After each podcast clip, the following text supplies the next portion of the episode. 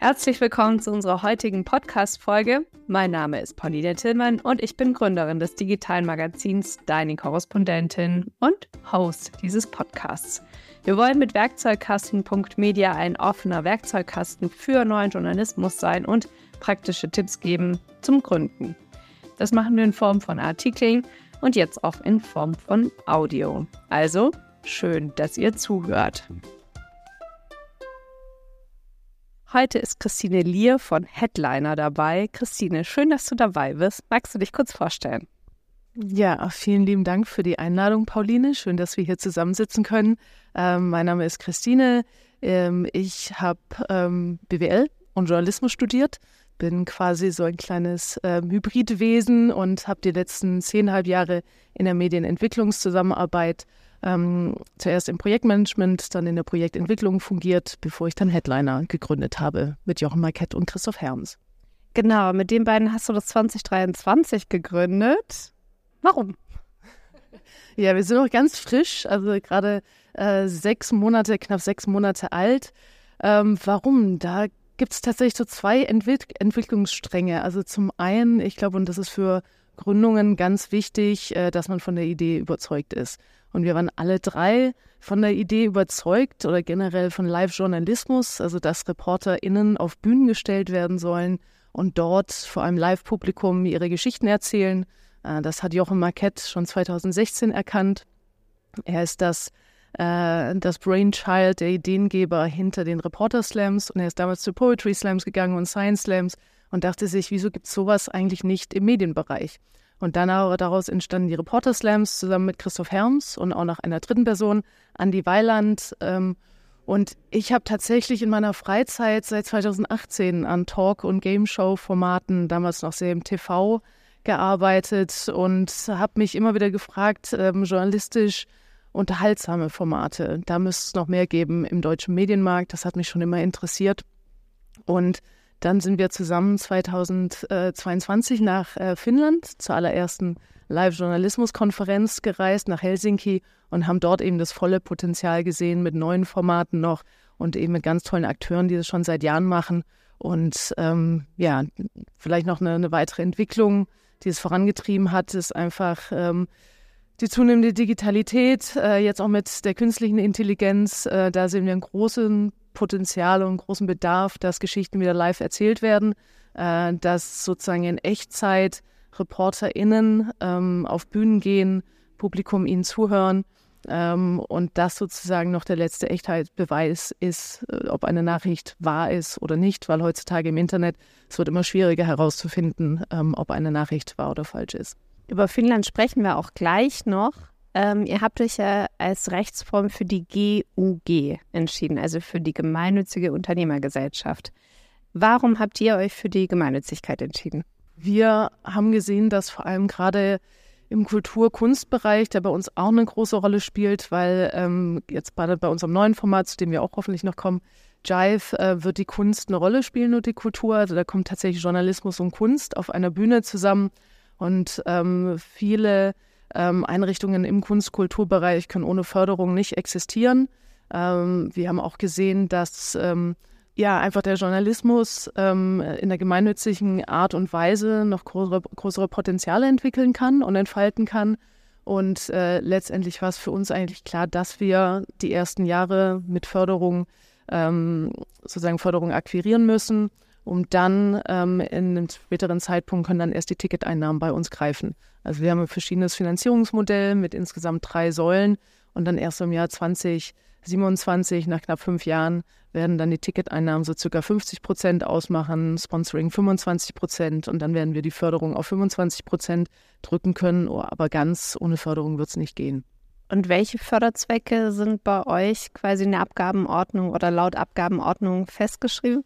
Genau, wir haben drei äh, Zweck, äh, Zwecke in unserer Satzung angegeben. Das ist einmal die Kunst und Kultur, die hatte ich ja schon erwähnt. Dann haben wir auch die Bildung mit dem Programm und Völkerverständigung, weil eben auch einige Shows, also gerade der Reporter Slam, schon international getourt sind. Ähm, wir waren unter anderem in Albanien, Nordmazedonien und in Ungarn. Und äh, der Gedanke, der liegt auch unseren Shows zugrunde. Also nicht nur, dass wir sozusagen unsere Formate ins Ausland führen, äh, wir können uns auch Kooperationen mit anderen internationalen Akteuren vorstellen. Aber wir bringen jetzt zum Beispiel bei unserer Show großen ersten Jive-Show, ähm, also der Verbindung aus Journalismus und Live. Ähm, das beinhaltet das Wort, bringen wir auch europäische ähm, Journalistinnen und Journalisten bei uns auf die Bühne zusammen mit deutschen Beiträgen. Also es wird auch sozusagen auf der Bühne ähm, ein internationaler Mix sein und den hoffen wir natürlich dann auch im Zuschauerraum ähm, wieder zu spiegeln und zu repräsentieren. Jetzt seid ihr so ein Dreiergespann. Wie finanziert ihr euch aktuell? Also ihr habt vor sechs Monaten angefangen. Ähm, mich würde natürlich total interessieren, ist es so wie bei vielen Gründerinnen und Gründern, dass man erstmal querfinanziert, dass man eine Anschubfinanzierung bekommen hat, dass man Crowdfunding gemacht hat? Habt ihr Stipendien bekommen? Also wie finanziert ihr euch aktuell? Ja, das ist tatsächlich ein Mix. Und im Moment äh, können wir sagen, also Live-Journalismus trägt uns noch nicht und finanziert uns noch nicht. Ähm, also wir sind zu dritt und Christoph Herms ist ähm, der Gründer der Videoproduktionsagentur Gretchen. Also er ist tatsächlich ein paar Tage mit 20 Prozent bei uns dabei, äh, während Jochen Marquette und ich größere Anteile haben. Und äh, Jochen ist gelernter und professioneller Medientrainer, der äh, Seminare gibt und äh, sich somit äh, finanziert. Und ähm, ich bin tatsächlich gerade in der Phase, äh, Gründungszuschuss zu beantragen. Also wir müssen sozusagen uns noch äh, selbst um unsere Finanzierung kümmern. Aber wir hoffen natürlich ab nächstem Jahr mit einem Mix aus Struktur und Projektförderung uns auch Gehälter auszahlen zu können und dann ähm, und nur allein äh, für die Headliner da zu sein. Würdest du den neuen Medienprojekten generell die Gemeinnützigkeit empfehlen? Uh, das ist natürlich jetzt eine, ist eine spannende Frage äh, und tatsächlich auch eine schwierige Frage, weil ich muss sagen, ich hatte ich habe auch das Glück, die letzten fünfeinhalb Jahre sehr stark im äh, Förderbereich tätig gewesen zu sein, also gerade bei der Projektentwicklung. Daher ich kenne viele Ansprechpartner und Stiftungen. Ich, mir ist bekannt, wie der ganze Ausschreibungsprozess funktioniert und der Bewerbungs, äh, die Bewerbungsformularien ähm, und Regularien. Da habe ich einen kleinen Vorteil, ähm, weshalb ich weniger wahrscheinlich Angst oder Respekt vor der Gemeinnützigkeit hatte äh, ich weiß aber, dass für viele eine große Hürde darstellt, dass es auch teilweise fast ein neues Vokabular ist oder eine neue Sprache, die man sich erstmal reindenken, die man erstmal erlernen muss. Ähm, deshalb habe ich da leider gar nicht so eine, so eine klare Ja- und, und Nein-Antwort parat. Ich würde sehr sagen, es hängt auf die Zusammensetzung des Teams an, auf die Fähigkeiten, welche Erfahrungen man mitbringt. Aber die Gemeinnützigkeit ist, ist durchaus zu schaffen, ähm, aber ja, wahrscheinlich nicht für jedermann. Welche Rolle spielen denn Stiftungen bei eurem Finanzierungskonzept und welche Stiftungen habt ihr da vor allem im Blick? Ja, Stiftungen ähm, kenne ich auch noch aus meiner Zeit, ähm, aus meiner früheren Tätigkeit bei der Thomson Stiftung äh, spielen immer größere Rolle. Also gerade im Medien, im, im Non-Profit-Bereich, da hat sich einiges getan. Ähm, wir sehen ja auch durch diverse Krisen auf der ganzen Welt, äh, dass die Budgets der institutionellen Geldgeber des Bundes äh, stark abnehmen und weiter abnehmen werden. Ähm, weshalb ich vermute, dass ähm, noch mehr tatsächlich bei Stiftungen liegen bleiben wird und viel mehr Akteure in Zukunft auch sich an Stiftungen wenden. Äh, ich denke, Elisa Simankin in einem deiner früheren Podcasts hat schon die Verdächtigen oder die immer die gleichen Stiftungen werden dann natürlich auch angesprochen, das hat sie auch erwähnt. Und äh, da ist natürlich zu nennen äh, die Schöpflin-Stiftung, ähm, ganz klar, ähm, als einer der, der größten und bedeutendsten Fördergeber im Non-Profit-Journalismus äh, in Deutschland im Moment. Es tun sich aber auch andere auf und, und wir haben das Glück, mit unseren Satzungszwecken auch ein bisschen diverser und ähm, breiter zu schauen. Also nicht nur tatsächlich die Medien, Journalismus, äh, Sparten, ähm, und, und Türen anzuklopfen, sondern tatsächlich auch im Kunstkulturbereich. Ähm, ich glaube, Elisa meinte auch, äh, Demokratie ist ein wichtiges Feld, das man auch sozusagen für Journalismus, Medienarbeit aufmachen kann äh, und dann natürlich auch das große Feld der Bildung. Ich war überrascht, als du letztens davon erzählt hast, dass es sogar so etwas wie eine Live-Journalismus-Bewegung gibt, die in Finnland ihren Ursprung genommen hat, wenn ich das jetzt richtig erinnere. Vielleicht magst du darüber mehr erzählen. Ja, da muss ich tatsächlich erstmal kurz korrigieren. Also ähm, leider haben es mal wieder die Amerikaner erfunden. Wir haben in Toronto in Kanada ähm, erfahren, dass tatsächlich 1935 die allererste Ausprägung von Live-Journalismus gab. Ähm, das sogenannte Staged News Projekt ähm, wurde damals finanziert. Ähm, ich glaube, es wurde auf recht rudimentäre Art und Weise, wurden da Börsenkurse auf Bühnen vorgetragen. Aber wir waren eben bei der allerersten Live-Journalismus-Konferenz in, in Finnland. Die fand in Helsinki im Mai 2022 statt. Und dort haben wir zum ersten Mal gesehen, es gibt tatsächlich schon eine Gruppierung, es gibt schon eine Community, die sich mit Live-Journalismus befasst. Aber ja, sozusagen der moderne Live-Journalismus wurde von Pop-Up Magazine, von einem amerikanischen, von einer amerikanischen Gruppe um Douglas McGray und Derek Fagerström ähm, bekannt gemacht. Ähm, die fingen vor knapp 14 Jahren in San Francisco an und haben innerhalb von zwei Jahren Säle mit 2000 Zuschauenden gefüllt und sind dann auch relativ kurze Zeit danach durchs ganze Land gereist, um eben tolle Geschichten, also bei ihnen standen wirklich die, die star äh, starken Stories im Vordergrund ähm, auf Bühnen zu zeigen. Gibt es sonst Role Models, die euch inspirieren?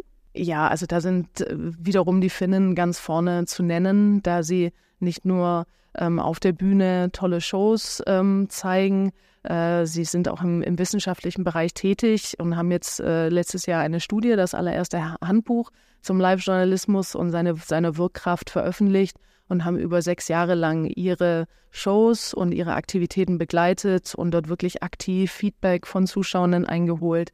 Ähm, und da wollen wir tatsächlich auch hin. Den Anspruch haben wir auch.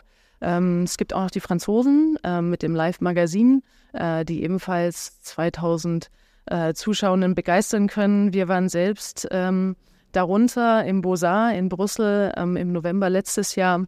Und da traten zum Beispiel Vogelstimmen-Imitatoren ähm, als Zwischenbeitrag auf. Es wurde ein Klavier auf die Bühne geschoben zum Schluss und äh, die ganzen 2000 Zuschauenden sangen auf einmal ähm, Frank Sinatra mit My Way. Das sind natürlich packende Momente, die sich einprägen und die man dann auch nicht vergisst. Also die sind auf jeden Fall auch für uns Vorreiter. Woran messt ihr eigentlich Erfolg? Also ist es die Zahl der verkauften Tickets oder wie viele Menschen ihr erreicht oder welche Messgröße habt ihr für Erfolg? Ja, klar, wenn die Seele voll sind, das ist natürlich schön und für uns auch das schönste Zeichen, dass es erstmal funktioniert oder das greifbarste Zeichen, wenn wirklich jeder Platz äh, belegt ist. Ähm, aber das ist nur ein Element tatsächlich. Also wir wollen, wie gesagt, auch na, im Nachgang an unsere Shows Feedback einsammeln, entweder durch Fragebögen oder durch, ähm, durch ja, digitale kleine Umfragen, um wirklich den, den Mehrwert von Live-Journalismus zu erkennen. Also welche Geschichten zum Beispiel Zuschauende besonders angesprochen haben oder ob die neuen Aspekte und Ausprägungen, die man auf der Bühne zeigen kann durch Live-Journalismus, ob die ihnen ein Thema besser eröffnet haben. Und ähm, etwas später, also was sich auch gezeigt hat bei den Finnen, ist, dass diese Geschichten einfach länger im Gedächtnis bleiben. Ich weiß, das kann man natürlich noch nicht fünf Minuten nach der Show ähm, herausfinden, aber da wäre es dann eben nochmal länger im Kontakt zu bleiben, hoffentlich auch wiederkehrende Zuschauende zu haben, die dann wirklich von ihren Erfahrungswerten sprechen können. Ähm, weil die Finnen haben eben untersucht, dass A, nicht nur die Geschichten länger im Gedächtnis bleiben, sondern dass auch B, die Zuschauenden bereiter oder sich, sich ähm, ja, bereit erklärt haben, die Geschichten zu teilen und das auch breitwilliger getan haben. Und das ist natürlich für uns auch ein Messwert. Also nicht nur, wie gut funktioniert eine Geschichte, aber tatsächlich, was nehmen die Zuschauenden mit und welche Auswirkungen hat das auf ihr Leben und auf ihr Umfeld. Ich habe noch im Kopf, dass das Online-Magazin Zetland aus Dänemark auch große Live-Shows macht. In Kopenhagen unter anderem. Ich habe mich immer gefragt, die letzten Jahre, warum da eigentlich so wenig passiert in Deutschland. Also das Potenzial von Live-Journalismus ist ja offensichtlich da in anderen Ländern, europäischen Ländern, aber auch international. Warum tun sich da deutsche Publisher beispielsweise auch so schwer damit, Journalismus auf die Bühne zu bringen? Ja, da, da sprichst du was an. Das ist tatsächlich die erste Frage gewesen, die mir durch den Kopf ging, ähm, noch in Finnland, ähm, als ich mit Jochen zusammenstand, ich ihn nur anblickte und sagte, wieso gibt es das noch nicht in Deutschland? Das kann doch gar nicht sein. Also klar, es gab es schon mit den Reporter Slams, aber es kann eigentlich gar nicht sein, dass es, ähm, dass es kein größeres Ausmaß bislang angenommen hat. Absolut richtig. Äh, dazu muss man sagen, es ist äh, aufwendig. Äh, wir haben das gesehen und auch gerade Regionalredaktionen haben uns erzählt, dass sie am Ende eines Jahres ähm, zum Beispiel Journalisten, Journalistinnen mit den Betroffenen auf die Bühne stellen. Also die Medienschaffenden dürfen dann ihre Lieblingsgeschichte des Jahres aussuchen und mit den Betroffenen treten sie auf. Ähm, das war zum Beispiel im Mindener Tageblatt so. Und da wurde uns als Feedback gegeben, dass es sehr aufwendig ist. Und das merken wir ja selbst, richtig gute Shows auf die Bühne zu bringen. Und gerade in diesem Zusammenspiel aus Journalismus und Kunst bedarf einiges an Choreografie, das bedarf einiges an Abstimmung. Das macht man, also das kann man nicht so sehr aus der Hüfte schießen oder macht man eben nicht mal, nicht mal kurz so. Und das ähm, ist für mich immer noch das, ähm, stärkste Argument, äh, also der Aufwand. Und dann, ähm, ja, die Mühe, vielleicht ähm, so cross-sektional zu denken und tatsächlich auch die Verbindungen in die anderen Bereiche herzustellen, weil das ähm, ist auch wichtig und essentiell für Live-Journalismus. Lass uns das nochmal konkreter reingehen. Also was genau sind die Reporter-Slams für diejenigen, die es vielleicht noch nicht gesehen haben? Was genau ist Jive? Und dann habt ihr ja, glaube ich, noch ein drittes Format, wenn ich das richtig im Kopf habe. Lass uns das mal so ein bisschen auseinanderklamüsern. Ja, sehr gerne. Ich fange mal bei den Reporter Slams an, weil die sind wahrscheinlich auch schon am bekanntesten. Das ist unser klassisches Unterhaltungsformat. Also da wird am meisten gelacht. Äh, da sollen tatsächlich auch Medienschaffende möglichst lustig und unterhaltsam von ihren Recherchen erzählen, diese mitbringen und auf die Bühne zaubern. Äh, es sind immer so fünf bis sechs SlammerInnen, die gegeneinander antreten. Das, ja, es ist tatsächlich ein Wettbewerb. Ist auch nicht für jeder Mann oder jede Frau gemacht, aber äh, wir sagen immer, es ist das olympische ähm, Prinzip. Äh, dabei sein ist alles. Also natürlich ist es schön, wer dann gewinnt und den kleinen Pokal mit nach, mit nach Hause nimmt und dann auch zum Jahresfinale nach Berlin, das meistens im Januar ähm, eines Folgejahres stattfindet, dann anreisen darf. Aber letztendlich geht es wirklich ums dabei zu sein, äh, seine Recherche nochmal auf die Bühne zu bringen und eventuell andere Aspekte. Also was ich besonders toll finde am Reporter Slam, ist eben, dass es den Raum und die Zeit gibt, sogenannte Outtakes zu zeigen. Also wenn mal was verwackelt ist oder wenn es der vierte Versuch ist, dass äh, die Aufnahme oder das Video erst klappt, das kann man wunderbar beim Reporter Slam alles zeigen, was es ins journalistische Endprodukt nicht schaffen würde. Ähm, also das ist unser Unterhaltungsformat, ähm, immer sehr spaßig, es wird viel gelacht. Äh, wir haben auch eine Showband, Bomi und Brummi, ein äh, genau, Kontrabass und Ukulele, die ähm, den musikalischen Rahmen bieten. Und das funktioniert, wie gesagt, seit 2016 im In- und Ausland. Ähm, das zweite Format ist Jive, ähm, wie ich schon gesagt habe, Journalismus und Live. Die Verbindung, äh, das bringen wir jetzt im November tatsächlich zum allerersten Mal auf die Bühne. Also es ist angelehnt an die ganzen Formate im Ausland, die uns als Vorbild dienen, äh, sei es eben Blackbox aus ähm, Finnland oder das Live-Magazin aus Frankreich oder eben auch Pop-Up-Magazin aus den USA.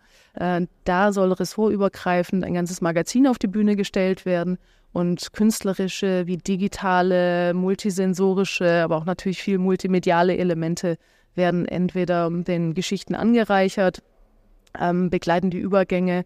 Also es ist wirklich ein schöner Theaterabend. Die Geschichten fließen äh, ineinander über und ähm, man kann so ein bisschen tiefer gehen. Also wir haben tatsächlich den Namen Headliner, Entschuldigung, jetzt muss ich kurz ausholen, weil den Namen Headliner ausgesucht, weil wir es eine schöne Kombination aus dem Wort Schlagzeile Headline und eben dem Headliner, dem Hauptakt eines Festivals ähm, sahen. Aber mittlerweile gibt es ja auch ähm, das Wort Headlining, also tatsächlich nur, wenn man Schlagzeilen äh, scrollt. Und da finde ich schön, dass wir eben bei Jive sozusagen hinter die Headline äh, gehen können und einfach tiefer einsteigen, also going beyond the headline. Und das wollen wir tatsächlich mit Jive ähm, machen. Und wir haben ja jetzt eine Sonderedition geplant am 21. November, kurzer Werbeblock in Babylon Berlin. Äh, dort führen wir Jive Klima auf ähm, über klimafreundliche Stadtentwicklung. Und danach im nächsten Jahr soll dann eben eine Produktion folgen mit äh, ja, diversen Geschichten. Und das Schöne ist, wir haben auch einen Kooperationspartner, einen musikalischen Kooperationspartner, das äh, erste improvisierende Symphonieorchester Stegreif. Mit denen werden wir dann hoffentlich auch die Produktion im nächsten Jahr konzipieren. Genau, und das dritte Format will ich natürlich nicht unterschlagen. Es ist im Moment gerade so das, das junge Pflänzlein, das äh, etwas hinter Jive und Reporter Slam zurücksteht, aber ähm, ein genauso wichtiges Thema anspricht. Und zwar Gute Besserung heißt die Show und zielt auf konstruktiven Journalismus ab ähm, dass konstruktive Journalisten ähm, auf der Bühne und Journalistinnen ihre Geschichten erzählen, aber tatsächlich auch gewisse Handlungsempfehlungen werden während der Show ausgegeben. damit eben Zuschauenden ihren Medienkonsum für sich ähm, besser und, äh, sag ich mal, gesünder gestalten können und sie nicht alleine gelassen werden mit all der den negativen Nachrichten, die es äh, leider im Moment äh, zuhauf gibt.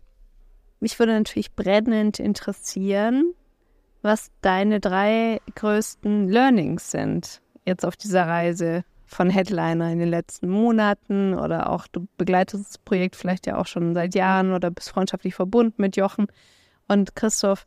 Was sind so Learnings, die du für dich da rausgezogen hast, die vielleicht auch interessant sein könnten für andere Gründerinnen und Gründer? Ja, also vielleicht zuallererst ähm, möchte ich die Geduld ähm, anbringen, weil Gründen braucht Zeit und Geduld. Ich habe in meinen 20er Jahren auch andere Leute angeschaut und dachte mir so, ah, die haben schon gegründet oder ihre eigene Organisation hochgezogen und es fühlte sich immer so an, dass sie ihre Interessen leben und ihr Ding gefunden haben. Und ich habe mich immer gefragt, oh, was wird es bei mir sein oder wann, wann kommt das bei mir? Aber man kann solche Sachen eben nicht forcieren. Und dann ähm, ist, glaube ich, der zweite Punkt äh, sehr entscheidend, die Beständigkeit. Ähm, ich habe mal irgendwo gelesen, dass die Qualität eines Charakters sich an seiner Beständigkeit zeigt. Und ich glaube, das ist wirklich wichtig, weil selbst wenn man sich für eine Sache interessiert, sollte man dranbleiben, auch wenn die sich jetzt vielleicht nicht gleich in den nächsten Job oder in eine Gründung ummünzt. Ähm, aber ich habe insgesamt, ähm, wenn man mal Tanzauftritte auf Schulbühnen rausnimmt, so die letzten 15 Jahre mich eigentlich mit Bühnenformaten oder auf, hinter und neben der Bühne engagiert. Also da waren auch mal Ausflüge nach Kambodscha, wo ich drei Jahre gelebt habe, ähm, bei den Phnom Penh Players dabei mit klassischem Theater. Ich habe dann auch meine Zeit lang Impro-Theater in Berlin gespielt. Und seit 2018 umtreibt mich diese, dieser Gedanke nach eben diesen journalistisch unterhaltsamen Formaten. Was kann man da mehr machen? Und da habe ich dann auch sehr viele Konzepte selbst entwickelt, also gerade für Talkshows und Game-Show-Formate. Äh, die sind auch nirgendwo gelandet. Ich habe mich auch einmal bei einer Ausschreibung gleich bei den ARD Content Creators beworben. Ähm, da wurde ich abgelehnt, aber äh, zur gleichen Zeit in demselben Monat ähm, wurde ich dann eben Jochen vorgestellt. Und das zeigt einfach nochmal, es kann manchmal sehr lange dauern, bis sich äh, ein Interessensgebiet oder bis dann eben gewisse Kräfte, Energien, wie auch immer das äh, man nennen mag, wirken, anfangen zu wirken und dann einem eben die richtigen Menschen ins Leben spülen oder dann auch die, die richtigen Verbindungen geschlossen werden. Und vielleicht als drittes noch, ist ganz wichtig, die Ideen irgendwann dann auch mal zu kommunizieren und zu formulieren und dann auch nach draußen zu gehen mit ihnen. Und wenn ich bei einem Mittagessen Lukas Harlan von der Schöpflin Stiftung nicht äh, von meinen journalistisch unterhaltsamen Ideen erzählt hätte, ähm, wäre ich wahrscheinlich auch nicht Jochen vorgestellt worden, weil er meinte dann sofort daraufhin, ich kenne da jemanden, den du unbedingt kennenlernen musst. Und so war er unser Matchmaker und ähm, so wurde eigentlich der Grundstein für, für Headliner gelegt. Was hat denn die Reise mit dir persönlich gemacht in den letzten Monaten? Ne? Man spricht ja immer davon, wenn man ein Startup gründet oder ein neues Medienprojekt startet, das ist so eine Achterbahnfahrt. Ne? Also es gibt so ganz fantastische Momente. Am gleichen Tag kann es aber auch einen richtigen Tiefpunkt geben. Das ist so das, woran, glaube ich, auch viele wachsen. Was würdest du sagen, hat, das, hat diese Reise bislang mit dir gemacht? Jedem Anfang liegt ein Zauber inne. Also wie die letzten Monate waren ganz toll und aufregend, ähm, trotz all der Parallelität, die es natürlich gibt. Also es prasselt unheimlich viel gleichzeitig auf einen ein. Man muss sich natürlich irgendwie um eine Struktur, Kommunikation, um die Förderung, Finanzen, äh, Netzwerke, aber dann natürlich auch das operative Geschäft kümmern. Also wir hatten noch sieben ähm, Shows insgesamt auf dem Zettel. Ähm, das ist es nicht wenig, wenn man dann noch sozusagen alles andere gleichzeitig auch hochzieht. Aber überraschend war eigentlich, wie einfach es dann war. Also ich hatte wirklich Angst, ähm, weil für mich war es ein großer Einschnitt. Ich war davor 13 Jahre lang nur angestellt, ähm, hatte mal zwischendrin einen kleinen Block, eine kleine Phase von vier Monaten mal als Freiberuflerin, aber sonst war ich immer sicher und ich wusste, dass am Ende des Monats das Geld schon auf dem Konto landet. Und auf einmal na, hast du das ja gefühlt nicht mehr das ist alles viel freier, aber das hat mich eigentlich gar nicht so gestört, weil ich glaube, es war einfach diese Überzeugung so groß und dieser Enthusiasmus und es hat sich einfach so gut und so richtig angefühlt. Und überraschend war tatsächlich auch noch, wie, ich möchte jetzt nicht sagen einfach, ne? ich glaube, man, man nimmt so jeden Tag und läuft einfach so weiter und macht halt und wurstelt. Ähm, aber wie einfach zum Beispiel auch das grüne Licht vom Finanzamt äh, kam. Also da wurde uns immer gesagt, das ist eine große Hürde und da werden euch wahrscheinlich viele Rückfragen entgegenschlagen, ähm, gerade bei Live-Journalismus, ne, weil das noch so unbekannt ist in Deutschland. Aber das ging eigentlich relativ ähm, smooth und das war schön zu sehen und hat uns, glaube ich, auch nochmal bestärkt, dass dann so noch ein weiterer Schritt, noch eine weitere Hürde genommen wurde und dann, ja, dann lief das einfach so. Und nee, bislang war es eine ganz tolle Reise und ich hoffe, sie hält noch lange an. Und was war der schönste Moment bislang? Oh, da gab es tatsächlich schon, schon sehr viele, muss ich sagen. Also wir haben auch schon ähm, oft so herzhaft miteinander gelacht, also wirklich äh, Tränen. Und ich glaube, das zeigt auch, dass wir uns tatsächlich menschlich gut verstehen. Also die, die Kommunikation funktioniert. Ähm, äh, wir verstehen alle unseren Humor, äh, zum Glück. Also das ist auch sehr, sehr wichtig, ähm, weil das natürlich auch einige sozusagen jetzt nicht kritische, aber dann doch mal stressige Momente natürlich auch wieder auffängt. Aber ich muss sagen, diese erste Live-Journalismus-Konferenz in, in, Helsinki werde ich nie vergessen, ähm, weil ich saß eben in diesem Auditorium und lauschte diesen Akteuren aus dem Ausland und dachte mir so, das will ich auch machen, das ist es. Also das habe ich mir seit Jahren in meinem kleinen Köpflein vorgestellt und in meinem Zimmer mir ausgemalt, wie das denn werden könnte, wenn Performatives auf Bühnen kommt und dazu noch journalistische Geschichten und auf einmal hörst du Menschen quasi deine Träume laut vor dir erzählen. Also das, das war einfach irre. Und jetzt durften wir vor drei Wochen zur zweiten Live-Journalismus-Konferenz nach Toronto, nach Kanada. Und da haben wir auch nochmal ganz andere Arten von Storytelling. Also die haben dieses Wort für Worttheater, dieses Verbatim Theater ist da sehr groß in Kanada. Und da gab es auch nochmal ganz viele neue Impulse und da öffnet sich jetzt gerade so eine Welt, die sich auffächert und ich bin einfach froh, da jeden Tag Neues zu lernen und zu gucken, was geht noch, was kann man noch irgendwie auf der Bühne produzieren, wie, welche Aspekte und Ausprägungen kann man noch darstellen, wie kann man die betroffenen Sicht noch mit einbauen. Ähm, ich habe neulich bei äh, der äh, Reporterinnenforum beim Spiegel äh, saß ich im tollen Vortrag von Andrea Böhm und sie meinte, man müsste eigentlich die Wut, äh, gerade im globalen Süden in Afrika, der Betroffenen des Klimawandels, viel stärker noch in die Berichterstattung mit einbeziehen. Und sofort ging bei mir irgendwie die Bilder im Kopf los, dass man so einen sehr ausdrucksstarken Tanz, was so ein Wuttanz auf die Bühne zaubern könnte, neben eben dieser starken Geschichte eines Journalisten, einer Journalistin zum Klimawandel. Und diese Kombination, beides auszudrücken, ähm, und da sozusagen Grenzen auszutesten, aber auch eben Ambivalenzen aufzuzeigen, begeistert mich einfach. Und deshalb bin ich ja dankbar, dass ich das machen darf, was ich jetzt mache.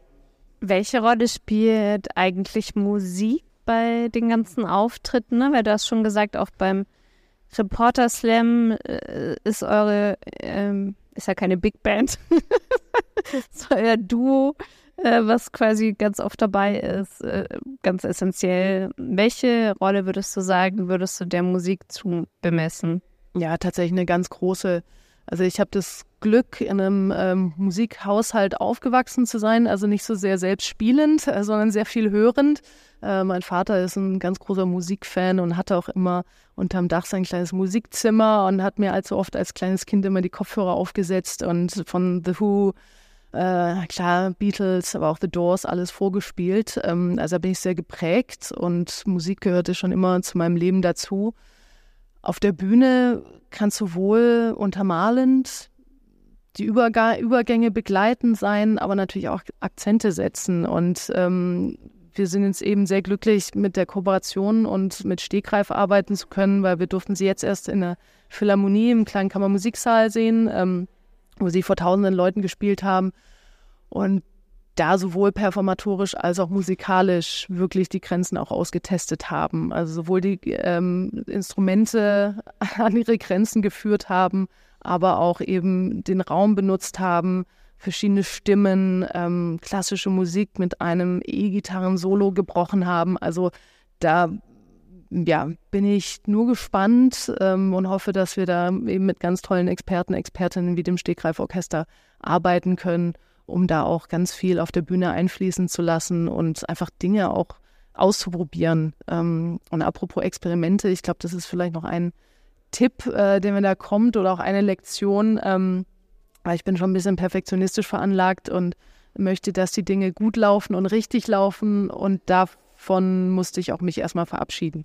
Also jetzt auch bei Jive, wenn man was Neues ausprobiert, dann kann man eigentlich, also dann wäre es fast Hybris, den Anspruch zu haben, dass beim ersten Mal perfekt klappt. Ähm, natürlich streben, also streben wir dorthin und haben den Anspruch, aber wir müssen auch da uns rantasten, experimentieren, eventuell daneben greifen, es nochmal besser machen, nochmal anders aufziehen und dann ja so die Erwartungen realistisch ähm, halten und vielleicht ein bisschen die Ansprüche runterschrauben, aber die Träume weiterhin groß lassen. Was würdest du den Medienprojekten raten, die jetzt neu starten? Ich weiß, dass sehr viel immer über die, die, die Zielgruppe äh, gesprochen wurde. Ich weiß, das erzähle ich jetzt nichts Neues. Ähm, aber es ist tatsächlich wirklich wichtig, für, für wen man äh, das Ganze macht. Also ich habe viele Projekte auch bei meiner Arbeit in der Medienentwicklungszusammenarbeit gesehen, wo die Redaktionen ein bisschen zu sehr verliebt in das eigene Produkt waren, aber sich eigentlich gar nicht richtig drum gekümmert haben, so wer liest es denn oder wer, wer sieht sich das dann an. Weil man produziert dann einfach immer so weiter, weil vielleicht die Fördermittel vorhanden sind oder weil die Mitarbeitenden Spaß dran haben oder man das jetzt eben als Redaktion, als Management-Team eingeführt hat.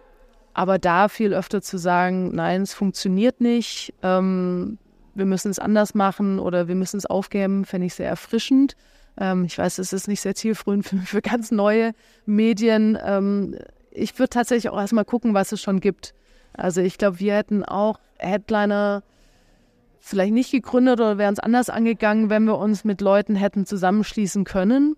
Also ich finde, da sind spannende Verbünde und Verbindungen, sollte man auf jeden Fall ausloten, als vielleicht nochmal den 20. Hm, Faktencheck zu gründen. Also ich bin da mittlerweile ein bisschen kritisch, inwieweit es immer was Neues braucht. Und ich weiß, dass natürlich auch die Fördermentalität ist von vielen Geldgebern, dass immer was Neues, sozusagen der, der Neuigkeitsstempel äh, drauf sein muss. Aber ich finde es tatsächlich gar nicht so gut, weil viele tolle Initiativen gibt es einfach schon und die werden dann so ein bisschen unterminiert, wenn dann eben noch ein neuer Player kommt, der eben wieder unter diesem ne, Neuigkeitsbanner äh, was präsentiert. Also da sozusagen clevere Verbindungen zu schließen, sich so zusammenzutun, weil es gibt genügend Facetten, die man abdecken kann und genügend Arbeitsbereiche. Also ich glaube, es, es geht uns die Arbeit nicht aus, aber die sozusagen ein bisschen besser zu bündeln und dann voneinander zu lernen oder demjenigen, der schon da ist in dem Feld, zu sagen, okay, dann machst du das, aber ich sehe, ihr macht noch nicht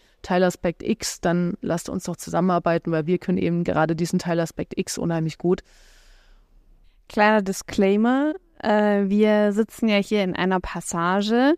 Ähm, wir sind bei der Korrektivlokalkonferenz in Erfurt. Äh, ihr habt heute Abend den Reporter Slam in der Nähe in einem Café ähm, bist ein bisschen irritiert, ne, weil wir hier in so einem offenen Raum sind, wo ständig Leute vorbeilaufen. Wir hoffen natürlich, dass die Tonqualität trotzdem einigermaßen passabel ist. Ich finde, du hast es famos gemacht.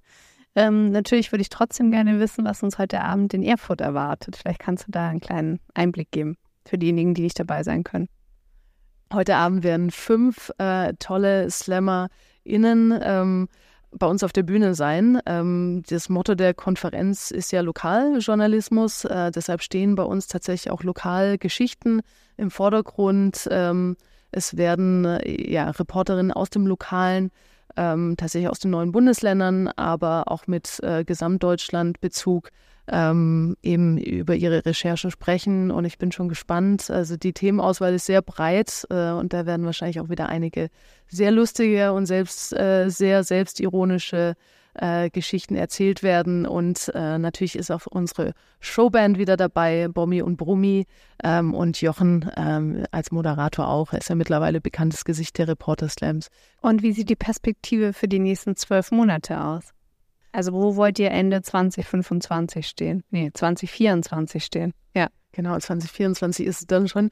Ja, wir haben äh, das natürlich alles in unserem Businessplan äh, fein säuberlichst aufgeführt. Ähm, nein, es wird sehr viel um, um Inhalte. Also du hast den Proof of Concept angesprochen für Jive, den wir jetzt hoffentlich erbringen und dann eben im nächsten Jahr in den Produktionszyklus starten. Also im Ausland haben wir gesehen, dass sich äh, Frühjahr- und Herbstproduktionen etabliert haben mit mehreren Shows. Also es wird eine Show konzipiert, eine Produktion und dann gibt es mehrere Aufführungen. Ähm, da hoffen wir auch äh, nicht nur in Berlin, sondern dann tatsächlich auch außerhalb Berlins äh, durchzustarten und Theaterbühnen in anderen deutschen Städten einzunehmen. Ähm, eventuell in Erfurt, Stuttgart, München. Also da können wir auch gerne mehr in, in, in die süddeutsche Richtung gehen. Also ich komme ja ursprünglich aus Stuttgart, deshalb ähm, wäre es mir auch sehr, sehr daran gelegen.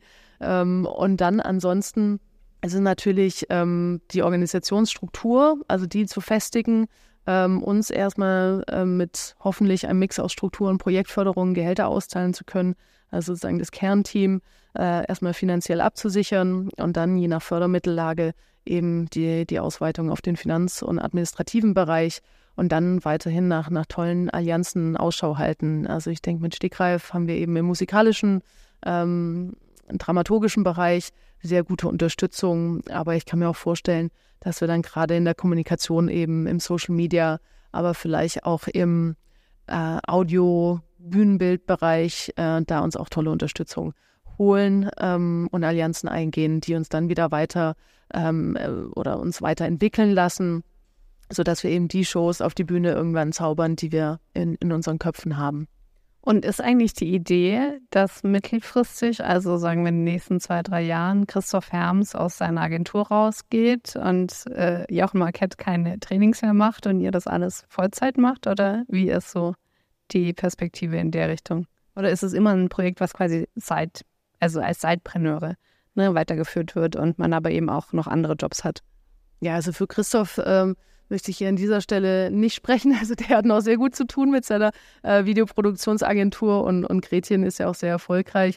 Äh, bei Jochen und mir ist es tatsächlich äh, der Plan, also dass wir möglichst schnell von Headliner leben können und dann eben auch die Marke etablieren und die Shows aufbauen. Ich habe jetzt tatsächlich noch eine Entwicklung unterschlagen und zwar planen wir auch nächstes Jahr auf Schultournee zu gehen. Also die Reporter Slams äh, sollen ähm, an Schulen ähm, aufgeführt werden. Also zuerst in Stadttheatern oder eventuell Schulaulas, um dann im Nachgang ähm, eben den Schüler, SchülerInnen die Chance zu geben, mit den Medienschaffenden selbst ähm, zu Themen, zu Medienthemen, Medienkompetenz, aber auch eben zum Leben eines Reporters zu sprechen, um da wirklich Einblick zu bekommen, ähm, was da alles dahinter steckt, welche Herausforderungen es gibt ähm, und dass der Beruf doch eigentlich ja sehr toller ist und auch sehr viel Freude und Spaß bringt. Und äh, das planen wir dann im Herbst ähm, nächstes Jahr.